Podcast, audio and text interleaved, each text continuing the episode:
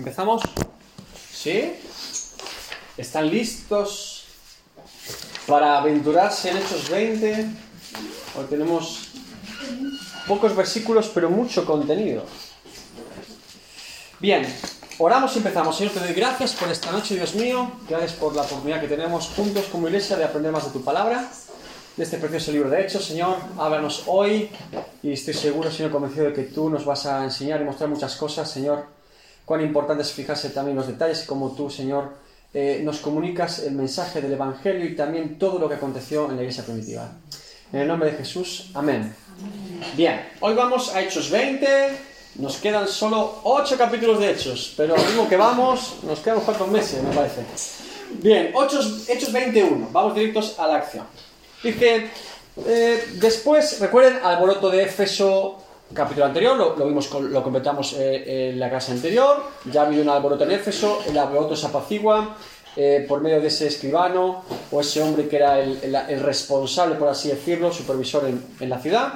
Hechos 21, después que cesó el alboroto, después de que se solucionase el problema en Éfeso, llamó Pablo a los discípulos y habiéndolos exhortado y abrazado, se despidió y salió para ir a Mace les he puesto aquí un pequeño mapa. Quizá lo tenía que haber hecho más grande. Están todos haciendo así con los ojos. No sé, no sé. Eh, eh, quizá un poco más grande, pero le resumo más o menos. La zona eh, geográfica propia, Jerusalén, Tiro, esa zona, para el Imperio Romano era la zona de Siria, ¿sí? Toda esa zona de, Siria. Tenemos aquí Antioquía, que es la, la primera iglesia que funda Bernabé con Pablo, que es además la iglesia que es la que soporta económicamente los viajes misioneros de Pablo. ¿sí? Ellos llegan el primer viaje misionero se recuerdan a Galacia. Pasan primero por Chipre, allí Marcos dice, yo es que no quiero ir a Galacia, y es donde Pablo se enfada, pero van a Galacia. Allí tienen Derbe, Listra, Antioquía de Pisidia, Pablo lo apedrean. Bueno, el primer viaje de Pablo bastante movido. Ellos vuelven después a dar reporte en Antioquía y está el concilio de Jerusalén, el que también anda de reporte, y comienza su segundo viaje misionero. Ahí es donde Pablo y Bernabé se separan, Bernabé se va a Chipre con Marcos, Pablo toma primero a Silas y después, pasando para revisar las iglesias de Galacia, toma a Timoteo, ¿sí? Y la intención de Pablo, dice la Biblia, que era ir hacia Asia, pero el Espíritu Santo no se lo permite. Y no van al norte, no van hacia el oeste, sino que van dando un rodeo, llegan a Troas, y de ahí van directamente a Filipos, Macedonia, porque hay un barrio macedonio que les llama porque es necesario para la obra que vaya Pablo, ¿sí? En el segundo viaje misionero de Pablo tenemos que va a Filipos, Tesalónica, Berea y después llega a Atenas y Corinto. Él pasa de camino a Éfeso, pero no se queda allí muchos días, sino que vuelve a Antioquía para dar reporte, ¿sí? Y le dice en Éfeso, quédate los judíos, y él se va, y es cuando llega Apolos. ¿Recuerdan más o menos? Bueno. En el tercer viaje misionero, después de dar reporte en Antioquía, Pablo se iba directamente a Éfeso, Asia. Y es donde se puso el gran avivamiento en Éfeso que hemos visto en estos últimos capítulos, ¿sí? Bien.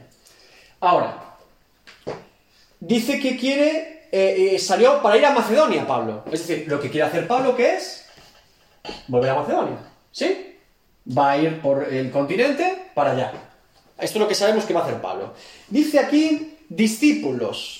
Me encanta el énfasis de Lucas, dice discípulos, no dice creyentes, no dice asistentes a una iglesia, dice los discípulos.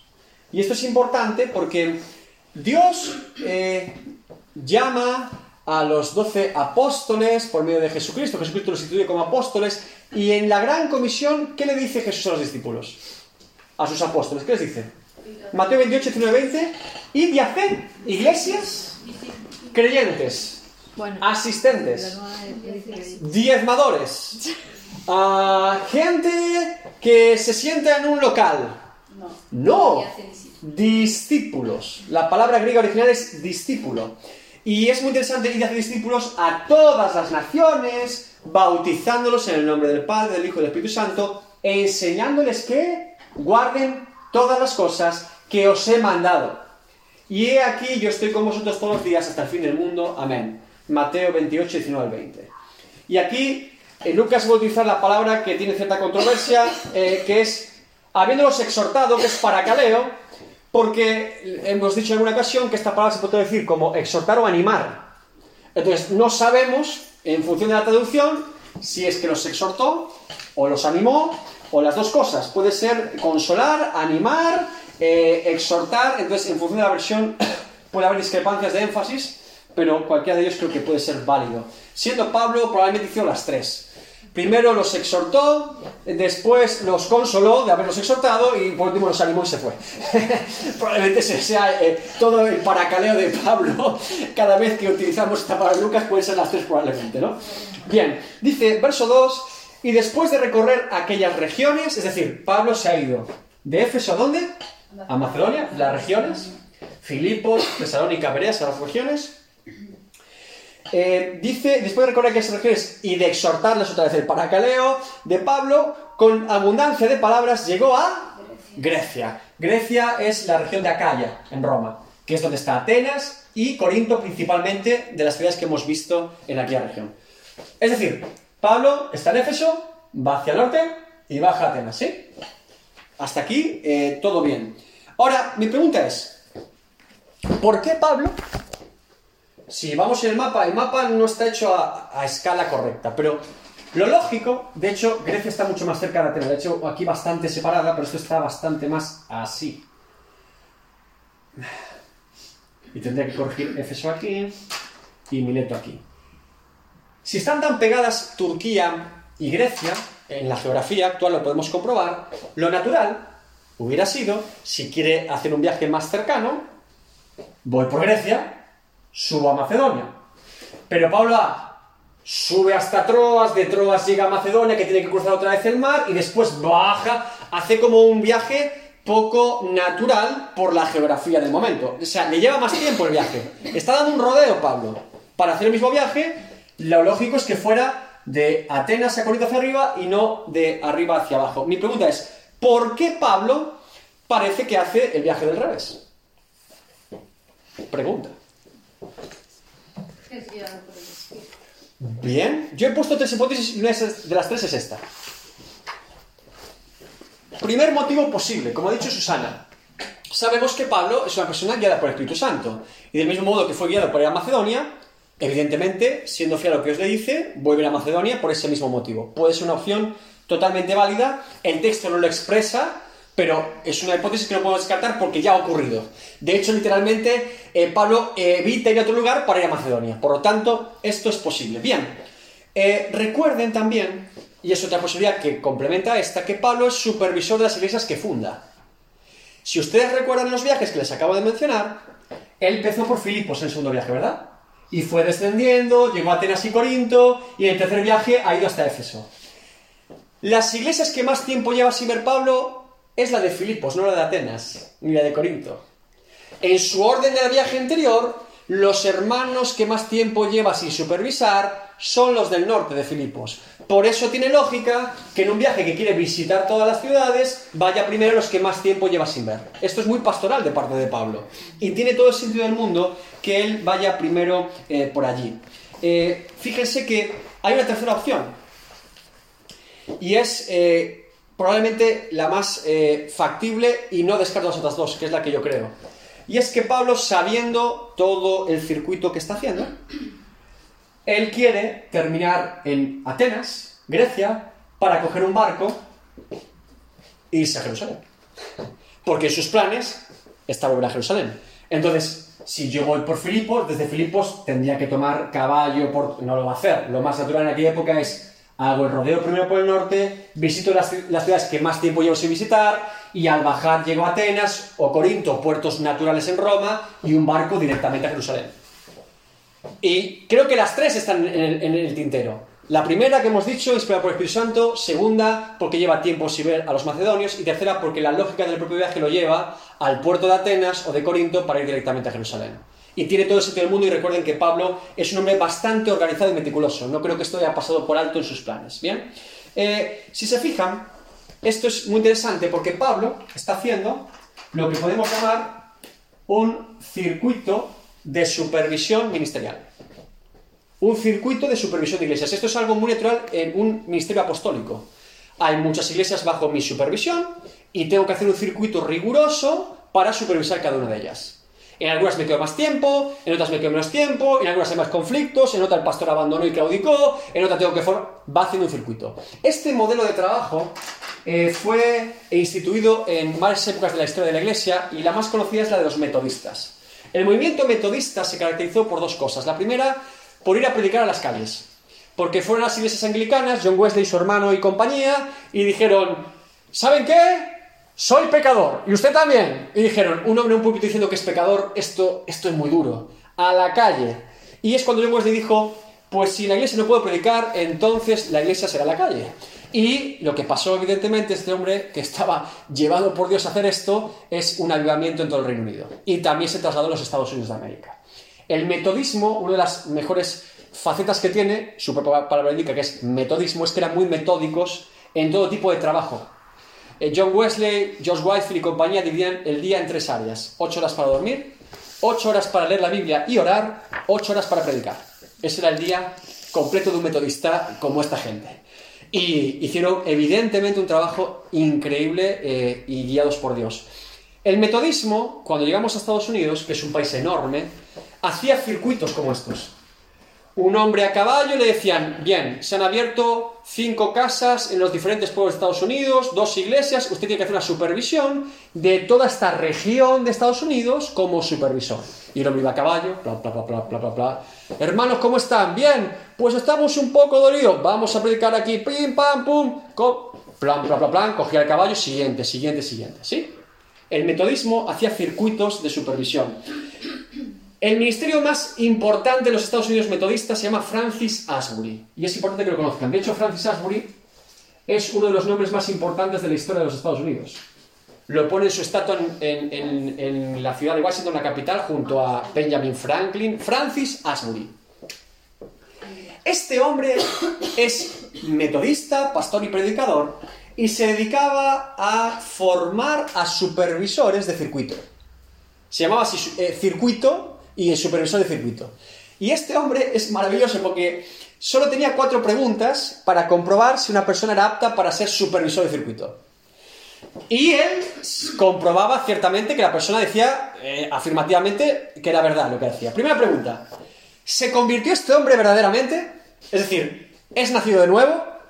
Segunda pregunta, ¿conoce y guarda nuestras reglas del metodismo, lo que nosotros entendemos como la sana doctrina, el evangelio, lo que es el testimonio, etcétera? Tercera pregunta, ¿puede predicar de forma aceptable? Pues claro, si no puede hacer circuitos y no puede hablar. Cuarta, ¿tiene caballo? Esta es importante también. Si cumplía las cuatro, adelante a supervisar circuitos. Si le falta alguna, ah, un caballo entonces. o conviértase. Es decir, era un hombre sencillo, pero fíjense, en su vida, este hombre a caballo, a caballo, recorrió más de 435.000 kilómetros en todos los Estados Unidos y predicó el Evangelio más de 17.000 veces más de 17.000 predicaciones. El metodista, ¿eh? Ahora se pone la cosa seria, ¿no? en su biografía escribe, rara vez monto mi caballo para cabalgar menos de 30 kilómetros en ocasiones habituales y con frecuencia hasta 60 y 80 para trasladarme de un circuito a otro. En estos viajes padezco hambre y frío. en esa época y llegaba muchas veces sin comer y a veces no le daban de comer. A pueblos que no tenían nada. Por eso, en la historia de, Estados Unidos es uno de los nombres más importantes de la historia, porque revolucionó el metodismo la manera del país entero. Gente que, que hacía circuitos inspirados probablemente en Pablo, que también hacía circuitos. Y aquí tenemos el circuito de Asia, Macedonia y Acaya, ¿sí? Bien, Hechos 23. Después de haber estado allí tres meses en Grecia, se está refiriendo, ¿vale? Se quedó en la zona de Atenas y Corinto y siéndole puestas asechanzas por los judíos, para cuando se embarcase para Siria, recuerden que Siria es donde está Jerusalén, ¿qué le pasa a Pablo? Tomó la decisión de volver a dónde? Por Macedonia. ¿Qué está haciendo Pablo? Fíjense. Como les he dicho, y esto demuestra que el tercer punto que les he dicho es correcto, Pablo empieza aquí, va a Macedonia, Llega a Grecia, está tres meses con los hermanos y quiere coger un barco para ir a Siria, a Jerusalén. Pero cuando va a coger el barco se entera Dios lo guarda, de que los judíos han hecho una conspiración para matarlo. No sabemos si al embarcar o en el propio barco, tirarlo por la borda. Pero hay una conspiración en Atenas, en el puerto de Atenas o Corinto, en la zona de Grecia, que quieren matar a Pablo. ¿Y qué hace Pablo? No puedo embarcar porque me van a matar. Y vuelve, hace el circuito inverso, vuelve por Macedonia porque no puede cruzar, el puerto si coge el barco lo matan, vaya donde vaya, vuelve por Macedonia para volver otra vez a Asia. Eso es el circuito inverso que hace. Les he hecho el mapa porque si no era un poco lío. Grecia, Macedonia, Siria. ¿Se entiende un poco mejor? Creo que sí, ¿verdad? Pablo hace el circuito inicial para salir hacia Jerusalén, le cortan el paso porque lo quieren matar y vuelve por donde vino a Macedonia para volver a Asia. Eso es lo que está ocurriendo precisamente en el versículo 3 de Hechos. Bien, de hecho sabemos después que él, al volver, llegará a Éfeso y Mileto, que está aquí abajo, que es un puerto, eh, Mileto está aquí, Mileto está aquí, Mileto, Éfeso está aquí. Mileto es un puerto que también tiene destino hacia Jerusalén, que es el barco que va a tomar Pablo. Porque no puede tomarlo en Grecia porque lo quieren matar. Qué raro, unos judíos queriendo matar a Pablo. ¿Cuándo no, no? no lo dejan embarcar al pobre hombre. Eh, es así. Entonces, ahora llegamos al equipo de fútbol de Pablo. Hechos 24. Tenemos aquí el equipo completo y le acompañaron hasta Asia. Le acompañaron hasta Asia, fíjense los detalles. Aquí confirma, como les digo, que vuelven a Efesio, la zona inicial, hacen el circuito completo, él va pasando por Filipos, Macedonia, y los hermanos lo acompañan hasta Asia, hasta el punto final. Y Sópater de Berea. Bien, Sópater de Berea. ¿Quién es? No lo sabemos, pero sabemos que se llama Sópater. Y es un nombre bastante particular que no le recomiendo para sus hijos, porque Sópater. ¿Cómo se llama su hijo? Sópater. Pero sí es importante, de alguna manera, porque es el primer nombre que se menciona como colaborador de Pablo de la iglesia de Berea. Recuerden que la iglesia de Berea, Hechos 17, mola mucho. Este tal Sópater es de Berea, o sea que equipo de Berea, bien, tenemos a alguien de Berea, me gusta. Me gusta mucho Hechos 24 porque te habla de diferentes obras que Pablo ha abierto y hay colaboradores de todas. Esto es maravilloso. Sópater de Berea, lo hemos eh, traído de Berea. Un buen fichaje. Gente que va a escudriñar las escrituras cuando Pablo habla diciendo a ver si son ciertas. Hace falta siempre uno de estos en una iglesia. Que revise bien. Que no vaya a ser que hayan tocado el texto. Bien, Sópater lo incluyo en mi equipo, yo también. Tenemos Aristarco y segundo de Tesalónica. Bueno, Aristarco lo conocemos porque se ha mencionado antes, ¿verdad? Y a segundo no. Bien. ¿Recuerdan que Aristarco lo leímos la semana pasada? Que en Éfeso, que habían acompañado ya como colaboradores a Pablo, toman a Aristarco y a Gallo de Macedonia y los llevan delante para. ¡Viva Diana de los Efesios! ¿Se acuerdan? Aristarco estaba allí, a punto de morir. Ese es Aristarco. Bien. Eh, Hechos 19-29 y la ciudad sino de confusión y aún se lanzaron al teatro arrebatando a Gallo y a Aristarco, ahí está, macedonios, compañeros de Pablo, son de Tesalónica los dos, de la iglesia de Tesalónica. Y son buenos fichajes también. Dice Colosenses 4.10, Aristarco es un colaborador de Pablo muy importante. Colosenses 4.10 dice, Aristarco, mi compañero de prisiones, os saluda. Y Marcos es el sobrino de Bernabé, acerca del cual habéis de recibir mandamientos, si fuera vosotros recibidle. Aristarco, mi compañero de prisiones, os saluda. Con qué pocas palabras se dice tantas cosas, ¿verdad, Pablo en Colosenses? Es como un Silas. Compañero de prisiones para Pablo, fíjense, en el mundo actual, en el Evangelio actual decimos, el apóstol que me acompaña, eh, eh, el copastor, el, el, el teólogo, en los rangos del Evangelio, de Hechos, es el compañero de prisiones, el siervo de Dios, el... O sea, nada que ver, ¿verdad? Eh, es compañero de prisiones, esto implica que acompañó a Pablo en diferentes misiones y evidentemente padeció las mismas persecuciones que Pablo junto con él. Pocos colaboradores de Pablo tienen el orgullo de ser llamados por Pablo como compañero de prisiones. Y Aristarco es uno de ellos, por eso digo que es importante. Aristarco también sabemos, insisto, que estuvo a punto de morir en Éfeso, o sea que Aristarco, el pobre, donde iba Aristarco hay problemas. Así que tenemos a Aristarco y segundo de Tesalónica, buenos fichajes, tenemos a Sópater de Berea, el tipo que va a estudiar las escrituras, buenos fichajes, y Gallo de Derbe, no confundir con Gallo de Macedonia. Hay cada gallo en cada corral. Este es gallo de Derbe. Eh, ¿Derbe dónde estaba? ¿Alguien se acuerda? Voy a tapar la pizarra. ¿Derbe en qué, primer, en qué, via- en qué viaje misionero estaba? El primero. Sí, claro. ¿Y en qué zona? En Gala. Es de los Gálatas, Derbe. Tenemos a Gallo de los Gálatas. Así que si cuando reciba la carta de los Gálatas sabrá que es justificado por la fe y a lo mejor está incurriendo en algún judaísmo. Cuidado con Gallo de Derbe. Hay que estar atentos. Se puede judaizar. Según la, la carta de los Gálatas, eh, todos pecaban un poco de lo mismo ahí en Galacia. Entonces, tenemos a Gallo de Derbe, que no es el mismo Gallo que acabamos de leer que es de Macedonia.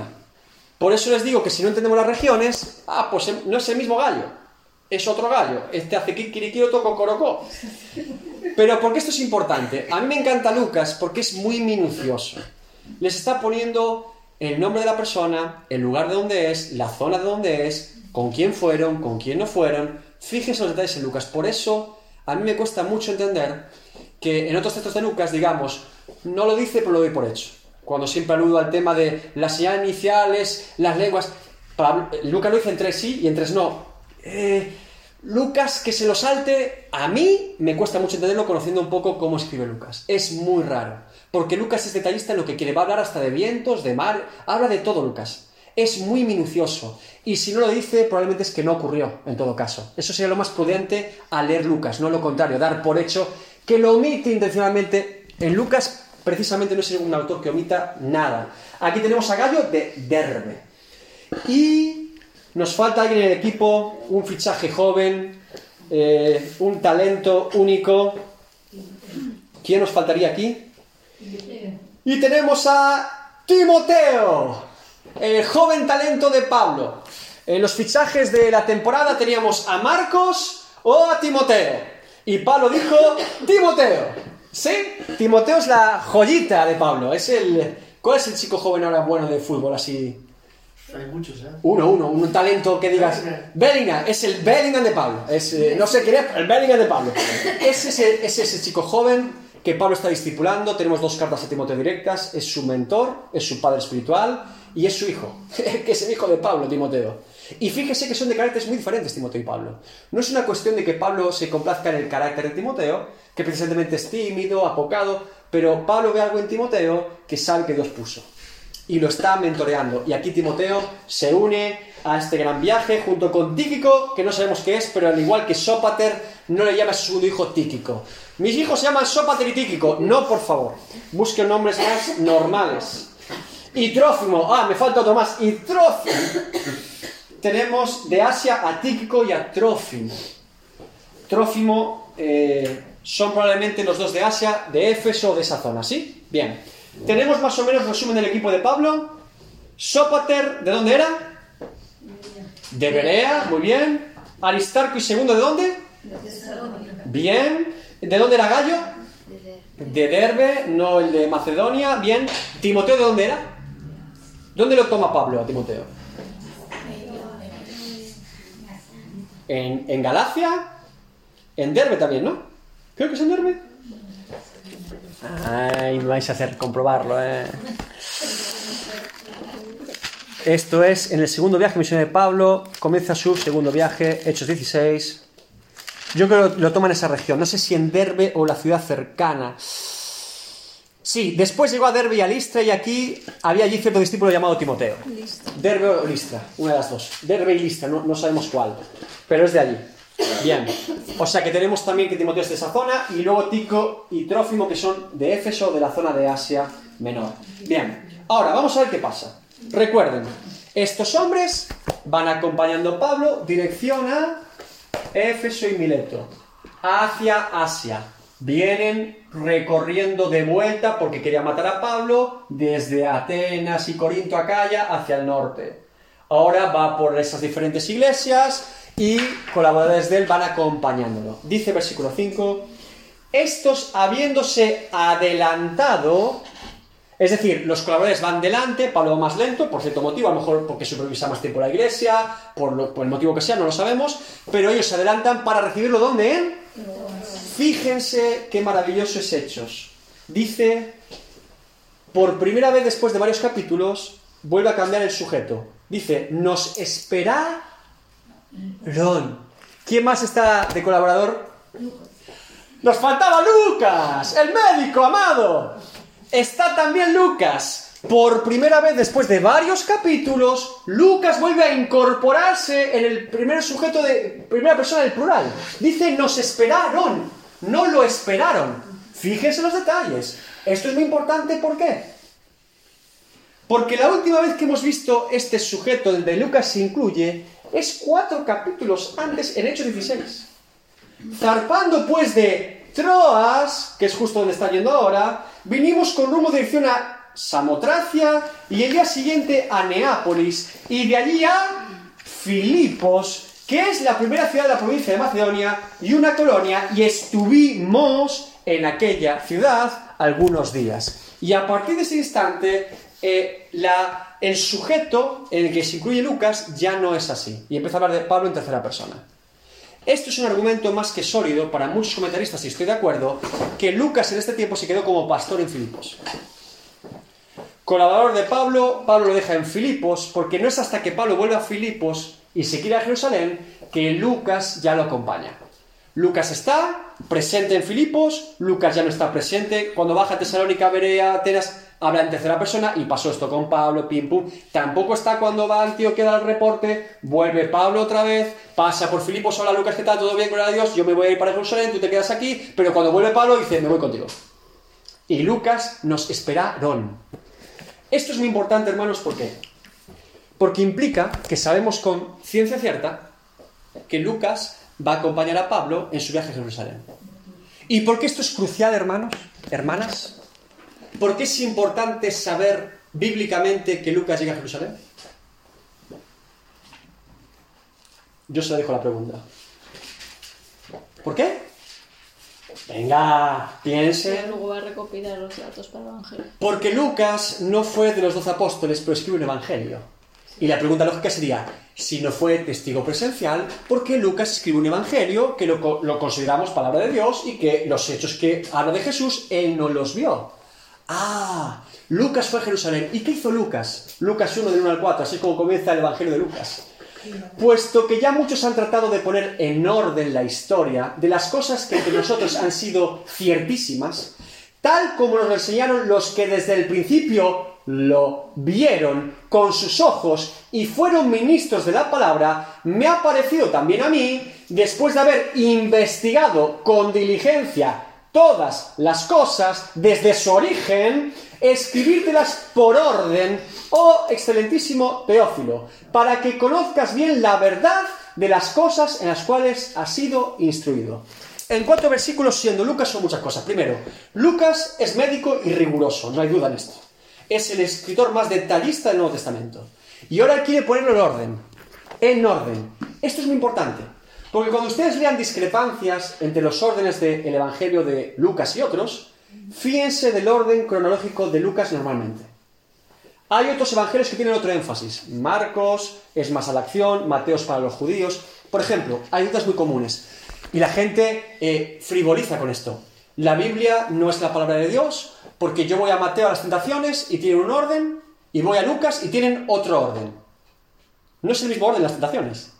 El escrito está de Jesús, en Lucas, no es el mismo que Mateo. La tentación cambia la segunda y la tercera. En la segunda lo llama el pináculo, en el caso de Mateo, pero en la tercera en el caso de Lucas. Y diremos, ¿por qué no guarda el mismo orden? Claramente porque Mateo no pretende guardar un orden. Lucas sí.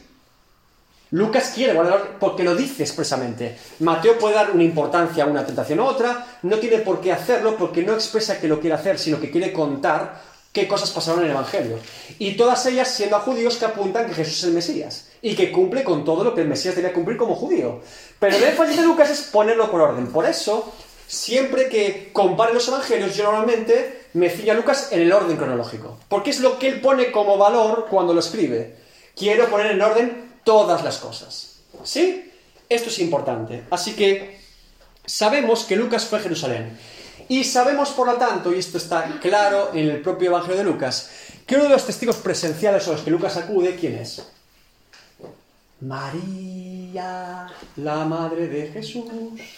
Por eso Lucas tiene muchos más capítulos dedicados al nacimiento de Jesús y de lo que pasó con María y de lo que el ángel dijo a María. Solo en Lucas aparece el Magnificat de María. Solo en Lucas aparece la oración de Zacarías familiar de María. Que María podía saber porque era testigo presencial cuando fue a casa de Elizabeth. ¿Entienden? Y Lucas da esos detalles que no están en otro evangelio. Los tenemos solo gracias a Lucas porque Lucas fue a los testigos presenciales. Y siendo Lucas me imagino, María, por favor, desde el principio, cuéntame todo. Pero esto fue así. María, acuérdate bien. Vamos a orar al Señor para que tú me digas exactamente todas las palabras. Y vino el ángel y me dijo, pum, pum, pum. Eh, escuché de Mateo, de algún discípulo, que hubo un centurión, que le sanó el hijo. Ahora, ¿dónde está ese centurión? ¿Está vivo? Quiero verlo. Oiga, centurión, explíqueme. Pues Jesús dijo tal y a tal hora, detalles que solo Lucas tiene. Porque fue a los testigos presenciales que había. De hecho, incluso incurre en una genealogía propia, Lucas. Va a los documentos del templo. Lucas hace esta labor y es maravillosa. Y es minucioso. Y es fantástico que así lo sea. Así que es muy importante este detalle, insisto, en Hechos, porque nos revela que Lucas fue a Jerusalén. Y tiene todo el sentido del mundo, porque Lucas va a poder escribir su evangelio gracias a este viaje. Gloria a Dios por esos judíos locos que quisieron matar a Pablo, que lo hacen volver a Macedonia y allí Lucas decidirse con Pablo. Gloria a Dios, porque los que aman a Dios, todas las cosas les ayudan para bien. Donde el diablo pone trampas, Dios pone soluciones. Y tenemos el Evangelio de Lucas gracias a este viaje de Lucas a Jerusalén. Bien, seguimos. Y nosotros, pasados los días de los panes sin levadura, navegamos de Filipos y en cinco días nos reunimos con ellos en Troas. De Filipos hay eh, un viaje de cinco días a Troas, donde nos quedamos siete días. ¿Recuerdan que yo les dije que había algo sobrenatural en el viaje de Pablo a Macedonia? Que el viento a favor lo hicieron en dos, o dos días y medio. Ahora el viaje natural son cinco. ¿Se dan cuenta que el Espíritu Santo los impulsaba a ir a Macedonia y el viaje normal tardaba más? Aquí lo comprobamos porque dice que tardaron cinco días. Y nos quedamos allí en Troas siete días. Y me quiero quedar con el versículo 7 para cerrar hoy. El primer día de la semana, reunidos los discípulos para partir el pan, Pablo les enseñaba, habiendo de salir al día siguiente, y alargó el discurso hasta la medianoche. Parece un versículo sencillo, ¿verdad? Decimos, no pasa mucho aquí, ¿no? Este versículo es uno de los más importantes en Hechos y de más debate hoy en día. A ver si alguien, puede intentar interpretar por qué. Le doy, le doy, tengo ahí algunos escritos más, le doy algo. Algo saco del despacho. Repito, el primer día de la semana, reunido los discípulos para partir el pan, Pablo les enseñaba viendo de salir al día siguiente alargó el discurso hasta la medianoche. ¿Qué importancia tiene este versículo? ¿Y por qué genera mucha controversia y debate en la iglesia actual y en todos los tiempos de la historia de la iglesia?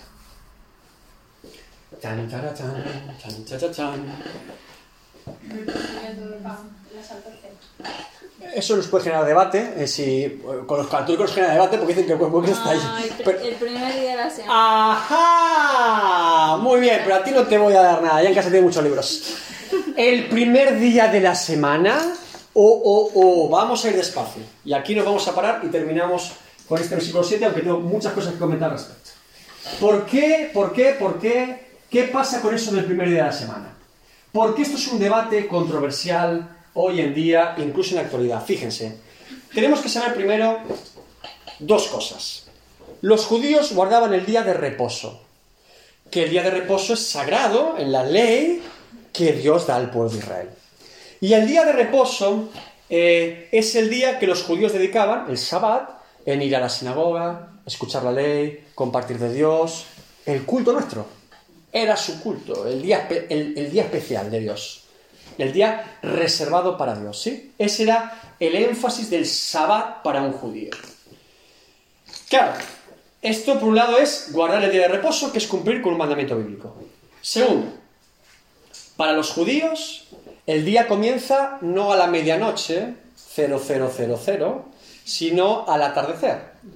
Cuando comienza a anochecer, hasta el anochecer del día siguiente, es el día judío.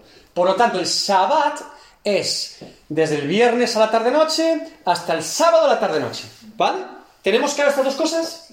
Día de reposo Sabbat, está en la ley de Moisés, para los judíos es el día de reposo, es el día que hacen el culto a Dios, leen la ley de Dios, comparten... ¿Sí? Bien. Esto es importante porque muchas personas a día de hoy, judaizantes, personas que dicen que creen en Jesús como el Mesías, pero que creen que debemos cumplir la ley por nosotros mismos y no en Cristo, esto está, ha tenido siempre más o menos modas, pero sigue presente y latente y pueden escuchar esto seguramente. Muchas personas judaizantes sostienen que la iglesia actual no cumplimos el mandato de Dios de guardar el día de reposo. ¿Por qué no guardamos el sábado? Porque en vez de hacer el culto el sábado o el día de reposo el sábado, lo hacemos el domingo. ¿Sí? Y esto ha generado todo tipo de debate es que somos paganos porque nos hemos aceptado la cultura romana, es que somos gentiles locos y hemos incumplido unos diez mandamientos. Esto es un debate controversial y siempre, Sabbat, es uno de los puntos en el que siempre se enroca un judaizante. No guardamos el Sabbat y por lo tanto toda la ley estamos desaprobados porque es igual de malo matar que no guardar el Sabbat. Están los diez mandamientos. Y otra vez podemos debatir mil años con este asunto. ¿Bien? Ahora, yo le voy a dar cinco argumentos claros bíblicos y en la propia palabra que nos revelan porque esto es un error, es un debate que no tiene sentido. Eh, está debatiendo si el día de reposo tiene que ser el sábado, o el domingo, o el lunes, o el miércoles. ¿Vale? Y por qué en todo caso las iglesias de hoy celebramos el domingo el culto y no el sábado. Bien. Primer argumento. Mateo 2, 27, 27.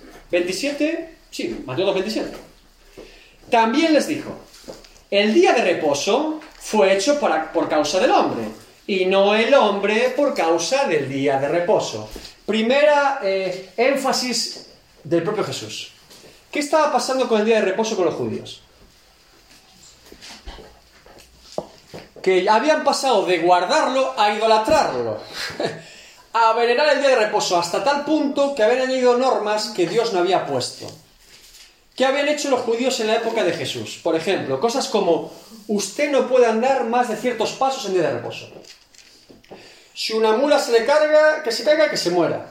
Era tan absurdo el día de reposo, en el punto de vista judío de la época de Jesús, que le prohibían sanar enfermos en día de reposo. es decir, están locos. No, no, usted sana un enfermo, pero otro día. Que Dios traiga su misericordia y su sanidad, pero en otro. No libre demonios el sábado, por favor. Otro día porque es el día de reposo. En el reposo no se sana nadie, ni se libran demonios. Aquí todo el mundo.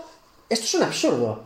Por eso Jesús le recuerda que el día de reposo fue hecho para el hombre, no el hombre para el día de reposo. Si yo estoy esclavo del día de reposo, no he entendido el motivo y el propósito de que Dios instituyera el día de reposo. ¿Se entiende esta parte?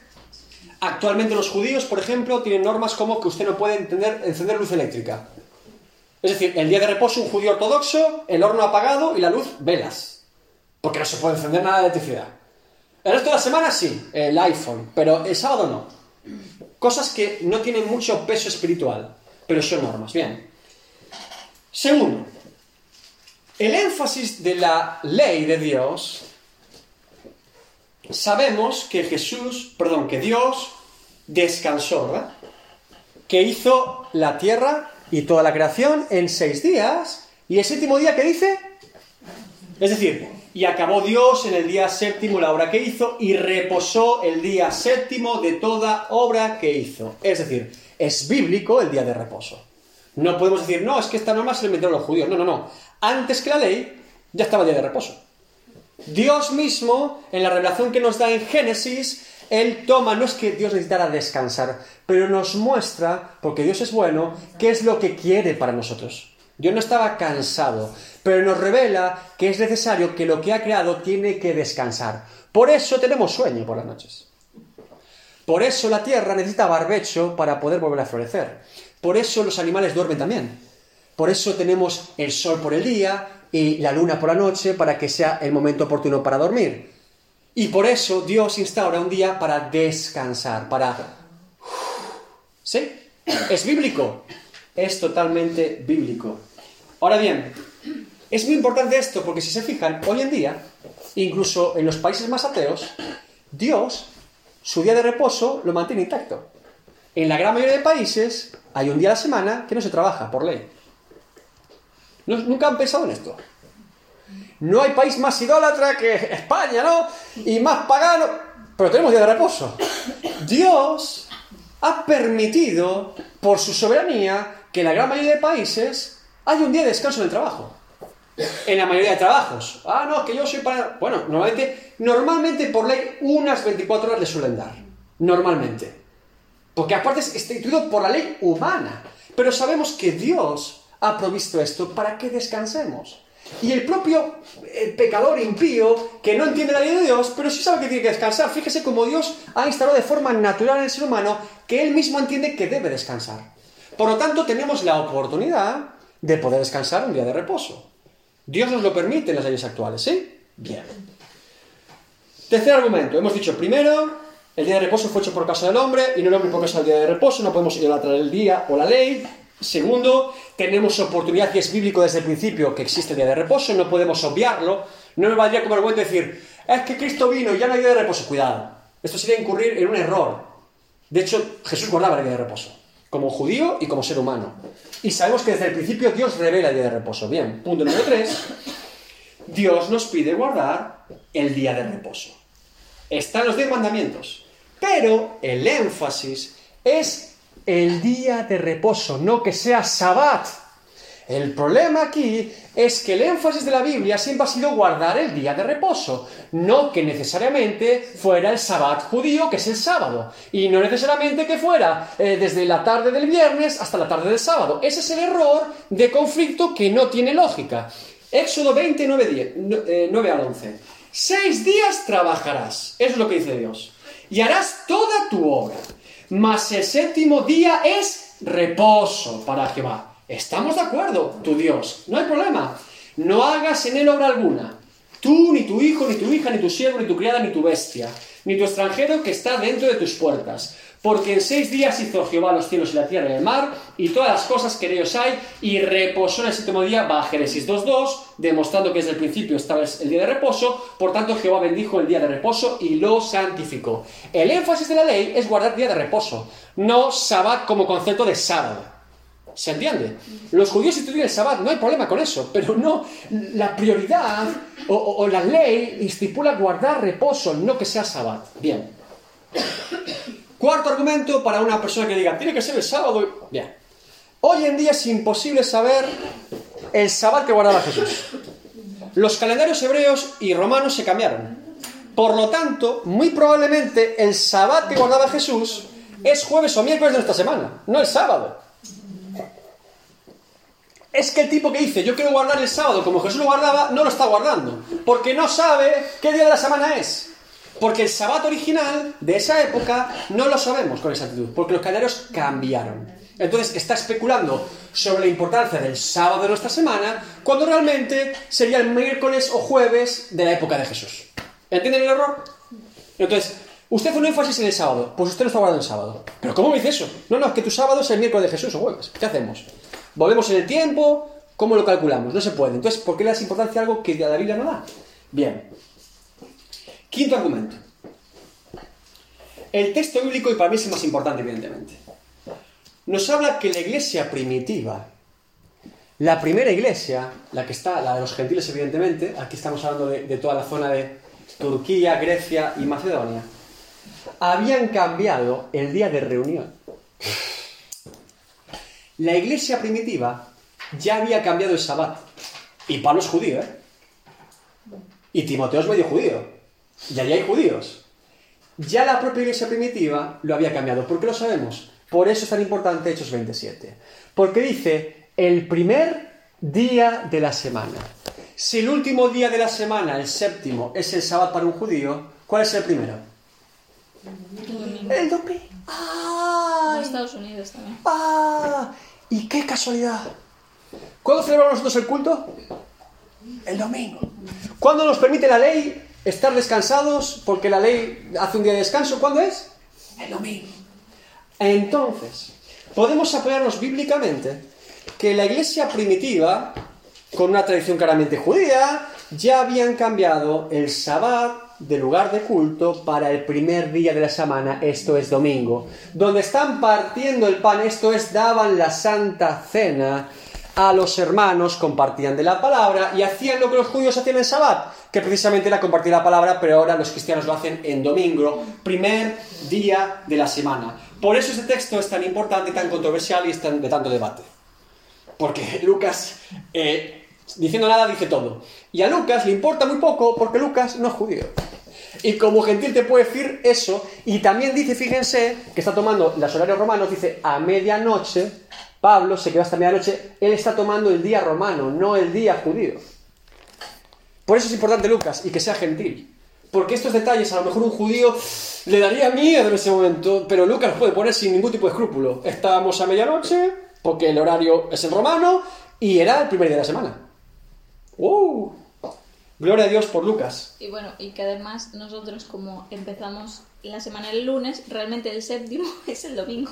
En nuestro caso sí, pero bueno, saben que, saben que esto tradicionalmente en los anglosajones, Portugal, etcétera, el primer día es domingo. Esto se cambió aquí porque nosotros el primer día que tengo que trabajar, estos somos muy católicos aquí, el primer día que tengo que trabajar, pues el lunes. Pero realmente el primer día de la semana siempre ha sido el domingo, como concepto de la cultura eh, grecorromana como concepto, ¿vale? Bien, pregunta y cerramos. ¿Por qué tiene sentido que los creyentes cambien el día al primer día de la semana y compartan la Santa Cena el domingo y compartan de la palabra el domingo y compartan de Cristo el domingo? ¿Por qué? ¡Aleluya! Porque no hay día más glorioso de la semana que recordar el día de la resurrección de Cristo. Paten el pan, pero saben que está vivo y que está en los cielos. Para un creyente, evidentemente el domingo es un énfasis precioso porque estamos compartiendo de Cristo, estamos compartiendo de la palabra, estamos compartiendo la Santa Cena que nos recuerda la obra de Cristo completa, no solo la crucifixión y muerte, sino la resurrección, que sabemos que fue el domingo, después del sábado, tres días. ¿Sí? El domingo resucitó Cristo. Es decir, Cristo cambió el luto en una celebración, en una alegría. Cristo cambió la muerte en vida, la pena en gozo. Nuestro día de reposo es Cristo. Reposamos en Él. Y tiene todo el sentido del mundo para un creyente que así sea. Por eso no se avergüenza de celebrar el domingo como día de reposo. Dios nos manda guardar día de reposo, es cierto. Y debemos cumplirlo. Y el domingo debe estar dedicado para Dios. Y si no puedo por trabajo, debería poder dedicarlo otro día de la semana o un día completo, a poder ser preferiblemente. Yo sé que muchas veces por trabajo y por motivos diferentes, 24 horas seguidas en estos tiempos es complicado. Por diferentes trabajos y demás. Pero con todo decir, Dios mío, 24 horas solo para ti. Culto total, 24 para ti. Día de reposo. Esto sería lo ideal. Y es bíblico hacerlo y es sano para la salud. Es saludable. Por eso Dios lo instituyó. Bien, terminamos aquí. ¿Sí?